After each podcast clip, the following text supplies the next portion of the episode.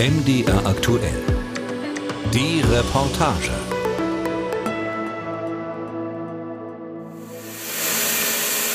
Das Kreischen einer Bandsäge schallt durch den meterhohen Raum. Die 650 Kilo Maschine bedient ein junger Mann in Schutzmontur inklusive Brille und Gehörschutz. Konzentriert zerteilt er meterlange schmale Metallleisten in Stücke. Hier ist schon etwas lauter. Ja, solche Säge, das ist schon. Deswegen muss man auch Gehörschutz tragen, weil es halt so laut ist. Melanie Leutloff, schlank, leger gekleidet, führt ein bisschen stolz durch ihre Abteilung, die Metallbearbeitung. Die 24-Jährige hat eine leichte geistige Behinderung und arbeitet seit sechs Jahren in den Werkstätten St. Joseph des christlichen Sozialwerks in Dresden.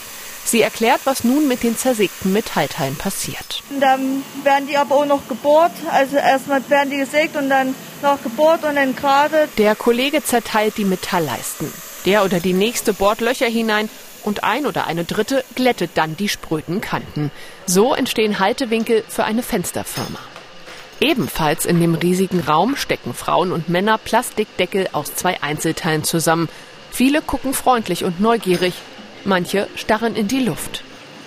So Kanisterdeckel, die wir gerade machen, die stecken sie hier zusammen ineinander und ein Gruppenleiter oder halt Mitarbeiter tun halt sie abwiegen und nochmal kon also kontrollieren und dann abwiegen, dass es halt perfekt ist. Haben Sie eine Lieblingsaufgabe?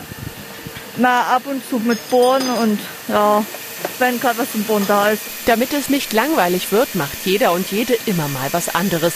Im Rahmen seiner oder ihrer Möglichkeiten. 40 Kisten müssen wir machen. Das Oh. Nicht ganz so laut wie bei Melanie Leutloff geht es genau eine Etage oben drüber zu. Bei ihrem Kollegen Martin Sohr im Bereich Verpackung. Der 40-Jährige trägt die Haare kurz. Ein sportlicher Typ mit sympathischem Lächeln auf den Lippen. Ich nehme dann halt das äh, vorgefertigte Produkt. Das ist jetzt hier eine, ein Karton mit den entsprechenden Tuben. Und die Schachtel wird dann äh, zusammengeklebt mit so einem Kleppdot. Das ist ein beidseitiger Punkt, der klebt. Und dann muss man die äh, Schachtel deckungsgleich aufeinander kleben. Und dann reiche ich das weiter. Und die nächste Beschäftigte macht dann oben noch die Schleife dran. Durch die großen Fenster kommt viel Licht in den hallenartigen Raum. Manchmal stöhnt jemand laut auf, manchmal hallen unverständliche Rufe durch den Raum. Ein Mann hat seinen Kopf auf dem Tisch abgelegt und scheint zu schlafen. Bis zu 24 Leute arbeiten hier und verpacken zurzeit immer zwei kleine rot-weiße Tuben für eine große Dresdner Kosmetikfirma. Handcreme und Pflegedusche mit Granatapfelduft verschwinden in einer weihnachtlichen Papphülle. Und am Ende noch ein Band drum, damit man die anhängen kann. Das sind das sogenannte Baumanhänger. äh, Als Geschenkidee gedacht von der Firma, für die wir arbeiten. Ja, das ist eine sogenannte Nestfertigung. Das bedeutet, dass jeweils eine Vorarbeit dann weitergeführt wird von demjenigen, der die Arbeit danach führt. Also wie in der Autoindustrie, das Band läuft und jeder baut was anderes dran, am Ende kommt ein Auto raus. Ganz so kompliziert ist es bei uns nie, weil das Produkt einfach nicht so aufwendig ist wie ein Auto, ist klar. Aber es geht trotzdem Hand in Hand, bis es dann irgendwann fertig ist. Im Gegensatz zu anderen im Raum merkt man dem 40-Jährigen eine Behinderung nicht an. Vor etwa zehn Jahren hatte er einen Zusammenbruch, erzählt Martin Sohr. Er arbeitete in einer Gärtnerei, als seine schlummernde Schizophrenie ausbrach. Sohr sagt, er sei froh, nun hier in der Werkstatt etwas Sinnvolles tun zu können. Hallo miteinander. Die Geschenkschachteln verpacken sei der perfekte Auftrag für die ganz verschiedenen Fähigkeiten der mehr als 100 Beschäftigten in dieser Werkstatt, erklärt deren Leiter Michael Bader. Er ist erst vor einigen Monaten aus Bayern nach Dresden gekommen und dreht täglich seine Runde durch die Hallen. Das bietet uns jetzt halt viele Möglichkeiten. Ganz schwache, wo jetzt nur eine Falte hinbekommen oder jetzt eben wie der so den Kleber. Der muss ja an die richtige Stelle, wo normal überprüft, äh, sind die äh, Tuben richtig rum drin, passt die Naht übereinander. Auf den ersten Blick von außen denkt man ja, ah, das ist ja in fünf Minuten zusammengefaltet und oben das Bändchen noch dran, das geht ja ganz schnell. Das ist äh, nicht so. Also da haben wir schon auch äh, Leute äh, dabei, die schaffen halt in der Stunde vielleicht fünf Faltknicke. Und äh, aber auch das äh, schätzen wir sehr. So sind unsere Leute alle individuell und äh, so nehmen wir auch jeden mit und freuen uns dann, wenn er auch die fünf Faltknicke entweder erhält, weil er es täglich äh, sich drüber freut und tun kann, oder dann irgendwann auch mal zehn schafft. Aufgabe der Werkstätten ist es, Menschen mit Behinderung am Arbeitsleben teilhaben zu lassen, ihnen die Möglichkeit zu geben, sich weiterzuentwickeln und sie langfristig für den allgemeinen Arbeitsmarkt fit zu machen. Nur sehr, sehr wenige Werkstattbeschäftigte wechseln aber tatsächlich früher oder später in die reguläre Arbeitswelt. Deutschlandweit arbeiten rund 320.000 Menschen in den Werkstätten. Die meisten, nämlich drei Viertel, haben eine geistige Behinderung.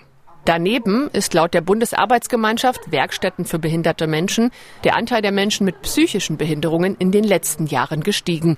Dazu zählt zum Beispiel auch ein Burnout. Eine körperliche Behinderung haben nur rund vier Prozent der Werkstattbeschäftigten. Letztere sind in der Regel auf dem allgemeinen Arbeitsmarkt tätig. Punkt 10 hat die Gruppe von Martin Sohr eine Viertelstunde Pause. Die Gruppenleiterin hat die Pausenzeiten genau im Blick. Vor allem aber steht sie den behinderten Beschäftigten mit Rat und Tat zur Seite. Einige gehen jetzt nach draußen rauchen, andere bleiben an ihrem Platz sitzen. Abzüglich der Frühstücks- und Mittagspause kommt der 40-Jährige wie die meisten hier auf eine reine Arbeitszeit von 5 Stunden und 45 Minuten. Ähnlich und doch anders ist es bei Tobias Jesko. Sein Arbeitsplatz liegt etwa 120 Kilometer nordwestlich. Es ist die Lindenwerkstatt der Diakonie Leipzig am Standort Panitsch. Von der Werkstatt bekommt der 25-Jährige allerdings gerade weniger zu sehen, weil er auf Probe einen sogenannten Außenarbeitsplatz in der Garten- und Landschaftspflege hat. Dafür steht er früh auf. Ich stehe um 5 Uhr auf. Das ist sehr früh. Ja. Und wann fängst du dann an zu arbeiten? Halb acht, ich fahre kurz vor um sieben los, dreiviertel sieben. Und dann mit dem Fahrrad. Von der Werkstatt aus fahren er und seine Kollegen jeden Morgen gemeinsam in einem Transporter samt Geräten zum Einsatzort. Die Männer sind bereits den vierten Tag in Folge im großen Garten einer Klinik in Leipzig im Einsatz. Sie haben die Hecke geschnitten, Unkraut beseitigt und immer wieder Rasen gemäht. Gerade haken sie gemähtes Gras zusammen und laden so viel wie möglich auf eine Schubkarre. Einer setzt sich oben drauf, um das Gras zusammenzudrücken und fällt prompt samt Karre um. Mit der erneut beladenen Schubkarre rennen Tobias Jesko und ein Kollege los, um den Grünschnitt zu einem Container am Rande des Gartens zu bringen. Macht Spaß? Würdest du Ja. das gern länger machen? Ja. Ja. Was macht da dran so Spaß? Frische Luft draußen, Abwechslung. Der junge Mann hat eine Lernschwäche, autistische Züge und eine leichte geistige Behinderung. Feinmotorisch klappt nicht immer alles. Komplexe Vorgänge sind zu kompliziert. Sein Teamleiter heißt seit kurzem Mario Kretschmann. Er betreut die Gruppe und packt oft auch selbst mit an. Wenn man natürlich selber keine Motivation hat, dann überträgt sich das auf die Mitarbeiter und dann haben die auch keine Lust und man muss halt immer wieder motivieren, auch mit Zusammenhaken, weil es eine schwere Arbeit, aber es funktioniert. Momentan haben sie Lust und das ist viel wert. Kretschmanns Job ist es auch, die Aufträge zu koordinieren, die Arbeiten vor- und nachzubereiten und zu planen, wie viel die Gruppe in welcher Zeit erledigen kann. Natürlich kommt es darauf an, ob jemand krank ist oder nicht. Ich sag mal, heute haben wir natürlich ein bisschen Stress um mit dem ganzen Zusammenhaken. Es fehlen zwei Mann und das macht sich natürlich logischerweise bemerkbar. Ne? Aber wie gesagt, solange die noch Spaß empfinden und ihren Spaß selber zwischendurch machen, funktioniert das. Wegen der Corona-Pandemie konnte die Gruppe den Garten länger nicht pflegen. Nun ist das Gras höher gewachsen als normalerweise und macht deutlich mehr Arbeit. Die vier Männer kommen heute ins Schwitzen, aber auch schnell voran. Ein Stück Rasen ist noch zu mähen. Sehr zur Freude von Tobias Jesko. Mit einem breiten Grinsen und strahlenden Augen sitzt er auf einem fahrbaren, rot-gelb leuchtenden Rasenmäher. Stolz zieht der 25-Jährige seine Bahnen. Warum hat das jetzt Spaß gemacht? Weil ich gefahren bin. Bisschen wie fahren. Der junge Mann antwortet immer noch einsilbig. Doch es geht auch anders, hat Gruppenchef Mario Kretschmann schon erlebt. Er wird gesprächiger, ich sage mal so.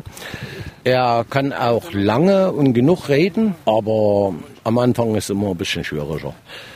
Momentan ist er noch bei uns mehr in der Ausbildung, so dass man ihm vieles ihm noch zeigen muss, mehrfach erklären, aber es wird. Der Außenarbeitsplatz einer Werkstatt für behinderte Menschen kann und soll ein Schritt Richtung allgemeinen Arbeitsmarkt sein. Mario Kretschmann und seine Gruppe können all das machen, was auch Garten- und Landschaftsfirmen anbieten, wenn vielleicht auch nicht im gleichen Tempo. Das erzählt er noch, bevor sich die fünf auf den halbstündigen Weg zurück zur Werkstatt in Borsdorf und zu einem späten Mittagessen machen. Der Außenbereich ist definitiv herausfordernder, weil ich lerne mehr kennen Es ist keine eintönige Arbeit, auch wenn es das heißt, ihr mäht ja nur Rasen. Es gibt verschiedene Arten, wie ich Rasen mähen kann. Und dann versuchen wir zwischendrin immer mal was anderes mitzumachen. Auch mal Heckenpflege, Rabattenpflege. Und dadurch ist es eben auch abwechslungsreich. Die Angst ist immer bloß, dass mal was passiert und man nicht mehr da ist. Ihr Tobias nicht mehr in der Werkstatt, sondern auf dem allgemeinen Arbeitsmarkt. Darüber würde seine Mutter Silke Jesko sich freuen. Doch sie glaubt nicht, dass er in Zukunft ohne besondere Betreuung arbeiten kann. Sie fährt gerade mit dem Auto zu seiner Wohnung und fände fair, wenn er mehr Geld zur Verfügung hätte. Man kämpft eigentlich immer, weil jedes Jahr Grundsicherung neu beantragen. Alle zwei Jahre äh, vorne ist Wohnen. Oder genauso Gesundheit, wenn man wieder kämpft, dass er Physiotherapie-Rezept kriegt, weil die Ärzte das nicht so gerne raushauen. Also ist eigentlich ein ständiger Kampf. Ihr Sohn wohnt in einer kleinen eigenen Wohnung in Borsdorf. Sich allein versorgen kann er aber nicht. Täglich kommt jemand vorbei. Durchs Wohnzimmer schleichen zwei gefleckte Katzen. Fast menschengroß prangen zwei gezeichnete Logos der Fußballvereine Hallischer FC und Bayern München an einer Wand. Davor sitzt Tobias Jesko auf einem Sessel, seine Mutter nimmt auf einem grauen Ecksofa daneben Platz und erklärt seine finanzielle Situation. Also es sind 900 Euro ungefähr. Jeden Monat bekommt der junge Mann eine Grundsicherung für Essen, Kleidung, Strom und weitere tägliche Bedürfnisse. Zusätzlich Geld für Miete und Heizen. Das entspricht ungefähr dem, was auch Hartz-IV-Empfänger bekommen. Darüber hinaus bekommt er einen Lohn von der Werkstatt. 2021 laut Gesetz mindestens 151 Euro, die sich aus mehreren festgelegten Beiträgen zusammensetzen. Die Werkstatt kann außerdem einen Steigerungsbetrag zahlen, der von der Leistung abhängt. Bei Tobias Jesko sind das im Moment 2 Euro. Wie geht es dir damit? Das ist manchmal zu wenig. Ist zu wenig, was ihr bekommt? Ja. Warum empfindest du das so? Ja, weil das zu wenig ist. Weil wir zu früh da sein müssen und manchmal sage ich mir auch, warum muss ich so früh so wenig aufstehen? Und dir wäre es jetzt lieber, wenn du sozusagen ähm, mehr Gehalt bekommen würdest, weil das Ja, dass ich immer mehr Geld habe, dass ich immer mehr machen kann. Dass ich nicht immer das Geld zusammenkratzen muss, wenn ich mal was machen will. Ihm bleiben insgesamt etwa 270 Euro für Essen, Kleidung und Freizeit, sagt seine Mutter.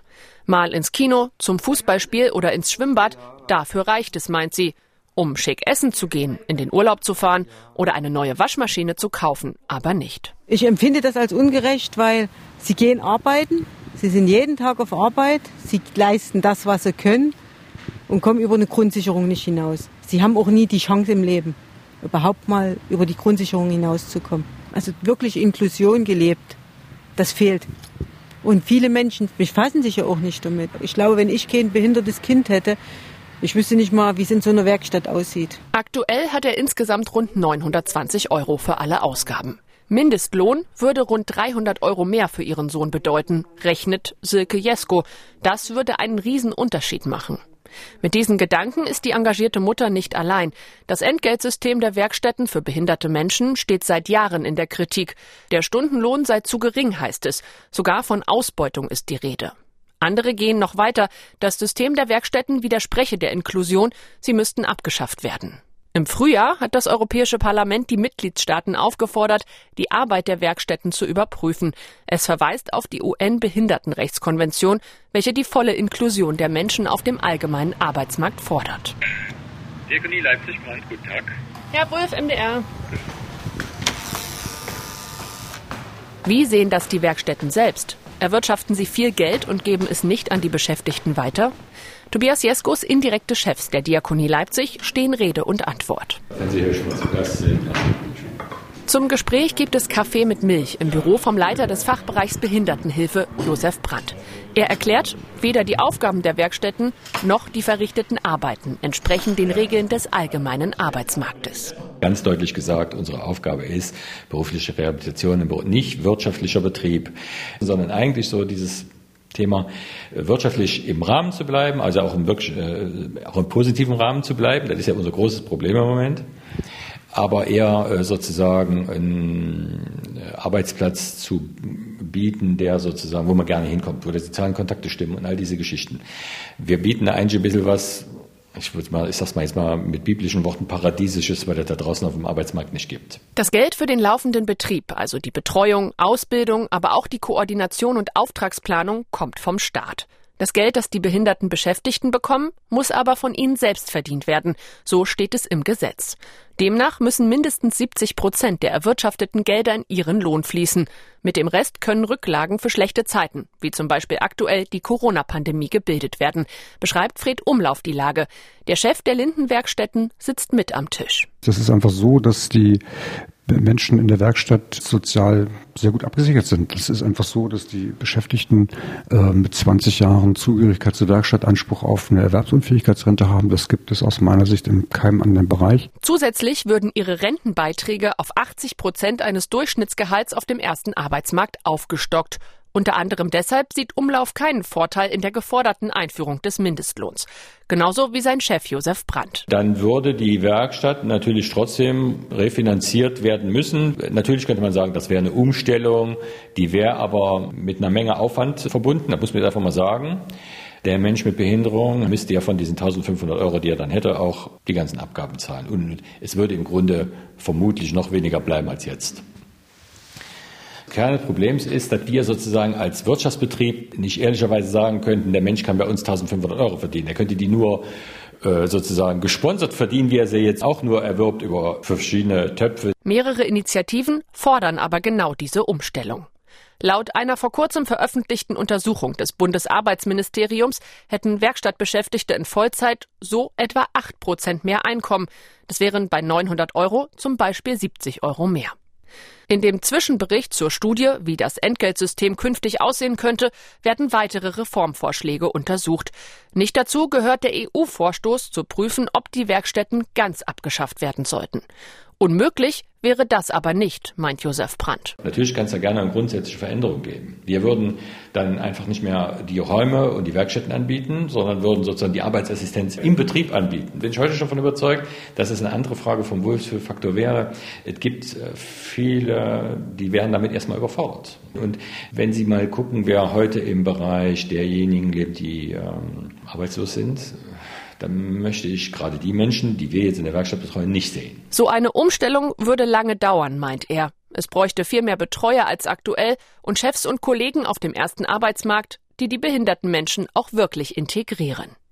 Davon, dass sich in jedem Fall etwas ändern muss, sind aber auch Josef Brandt und Fred Umlauf überzeugt, denn aktuell können sie und andere Werkstätten in Sachsen auch wegen der Pandemieeinschränkungen den gesetzlich vorgeschriebenen Grundbetrag kaum erwirtschaften, geschweige denn den Beschäftigten angemessene leistungsbezogene Steigerungsbeträge zahlen, berichtet Umlauf aus den Lindenwerkstätten. Überhaupt ist das Thema Werkstattlohn einfach eine ganz große Solidargeschichte einfach. Ne? Wir haben wirklich viele Menschen bei uns im Haus, die erbringen ein Mindestmaß an gesellschaftlich verwertbare Arbeit, wirklich einfachste Handgriffe, die auch ganz weit weg davon sind, für sich selbst den Grundbetrag zu erwirtschaften, die das überhaupt nicht können. Und alle, die die Stärke sind, erwirtschaften schon für diese Schwächen eben diesen Grundbetrag mit. Zahlen der Studie des Bundesarbeitsministeriums zeigen, in Sachsen erhielten Werkstattbeschäftigte 2019 durchschnittlich 120 Euro im Monat.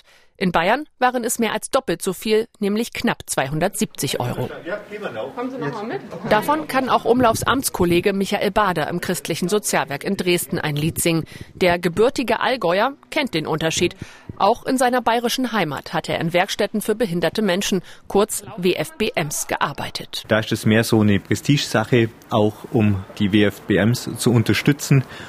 Und da gibt's äh, nicht so die Preiskämpfe, sondern da schreibt sich die Firma dort das auf die Fahne, dass sie das bei der WFBM machen lässt und bezahlt es auch. Also da wurden Prämien bezahlt, da war das alles möglich. Aber das kam eben von den Kunden. In Sachsen sind Konkurrenz und Preisdruck auf dem Markt zum Teil groß.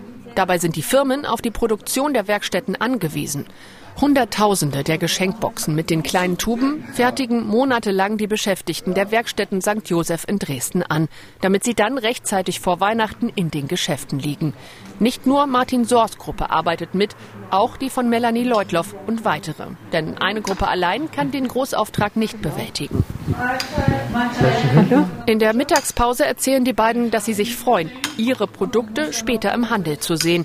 Martin Sohr hat auch schon mal ein solches Geschenk gekauft. Dadurch, dass die Arbeiten hier sehr vielfältig sind und man ja öfter mal die Frage gestellt bekommt aus Freundesbereich, äh, Verwandten und so, was machst du dort eigentlich? Äh, und dann einfach mal sagen kann, äh, hier in der Drogerie das oder das Produkt oder im Baumarkt das oder das Produkt, an dem waren wir mit beteiligt. Das hilft ja so ein bisschen, ähm, weil die sehen die können es auch anfassen und die können es teilweise auch ausprobieren. Und die wissen dann, dass die Firma im Allgemeinen oder ich im Speziellen auch an dem Produkt mitgearbeitet haben. Er und auch Melanie Leutloff finden ihren Verdienst in Ordnung. Also ich komme, was ich kriege hier, komme ich damit auch gut klar. Also ich kriege ungefähr 158 und so quetscht jeden Monat. Das reicht. Wofür nimmst du das Geld? Also manchmal hole ich mir auch mal ein also neues Handy oder so oder Spaß halt. Da bleibt noch einiges übrig dann. Dann bist du aber auch sehr sparsam, oder? Ja, ich bin sehr sparsam, ja. Mehr wäre natürlich immer schöner, ergänzt Martin Sohr. Aber er weiß auch, dass er für die Unfitteren mitarbeitet, die nicht so viel erwirtschaften können wie er. Das ist ja auch eine Frage der sozialen Einstellung und das ist dann natürlich immer ein Durchschnitt, was man dann am Ende erwirtschaftet und was dann auch der jeder Einzelne bekommen kann. Man muss ja auch sagen, dass die äh, Firmen, die im ersten Arbeitsmarkt bei uns Aufträge rüberbringen, auch nie jeden Preis zahlen können und wollen. Also dann müsste man dort wieder ansetzen. Also das ist wirklich sehr kontrovers. Beide fühlen sich wohl und gebraucht in der Werkstatt, sagen sie. Und sehen auch ihre Zukunft eher hier als auf dem allgemeinen Arbeitsmarkt. Ich muss sagen, seit dem Bruch durch die Krankheit bin ich eigentlich in so Werkstätten auch wieder richtig aufgeblüht. Ne? Ja, das habe ich auch gerade bei mir so gemerkt. Also ich tue einige meiner Arbeiten auch relativ selbstständig abarbeiten und das gefällt mir. Ich kann das eben auch. Ne? Und ansonsten bekommt man eben die Unterstützung, die man braucht, direkt. Ne? Aber ohne jemanden einzuschränken oder ohne jemanden zu überfordern, einfach einen Raum zu schaffen, wo derjenige gut mit klarkommt und auch gut arbeiten kann. Und das ist halt das Wichtigste an so einer Einrichtung, an so einer WFBM. Nach der Pause arbeiten die beiden noch etwa zwei Stunden weiter. Martin Sohr, eine Etage über Melanie Leutloff. Und auch wenn sie heute nicht fürs Bohren zuständig ist, hat sie hörbar Spaß bei der Arbeit.